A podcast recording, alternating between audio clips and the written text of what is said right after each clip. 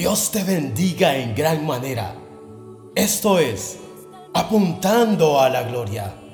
Soy Daniel Hernández y hoy estaremos hablando del tema Mi mente tiene que cambiar.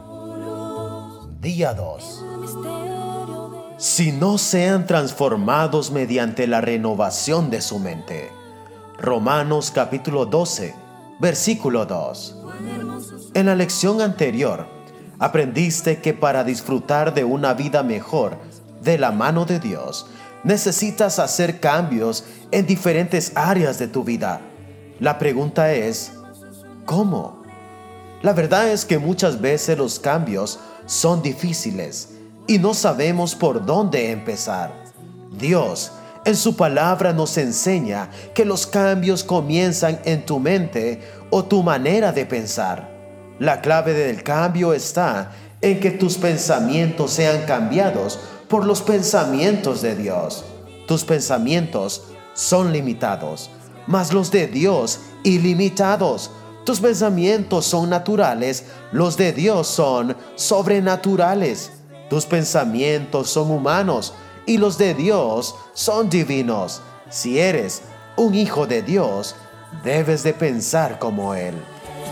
Por ejemplo, ¿cómo piensa Dios de tu imagen, de tu familia, de tu matrimonio, de tu relación con tus padres, de tu vida financiera? La meta es pensar como Dios piensa en esas áreas de tu vida y eso solo es posible conociendo cuáles son los pensamientos de tu Padre Celestial. Puedes conocer lo que Él piensa a través de las escrituras y de una comunión con el Espíritu Santo. Por eso, la primera área de transformación que vamos a tocar es la de tu vida espiritual, donde aprenderás a cómo desarrollar una mejor relación con Dios. Te dejamos la reflexión del día y contesta las preguntas. Lee Jeremías capítulo 29, versículo 11 e Isaías 55, versículo 8 al 9. ¿Qué crees que piensa Dios, tu Padre, de ti? ¿Qué piensas de ti mismo? ¿Crees que tienes que hacer cambios en tu manera de verte a ti mismo?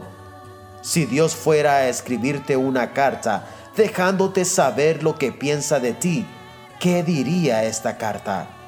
Escríbela como que tú fueras Él.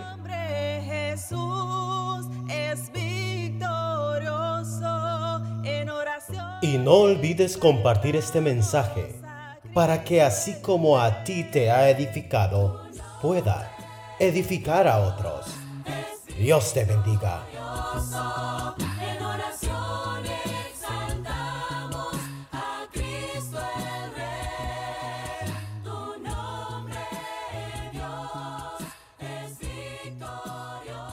Oh.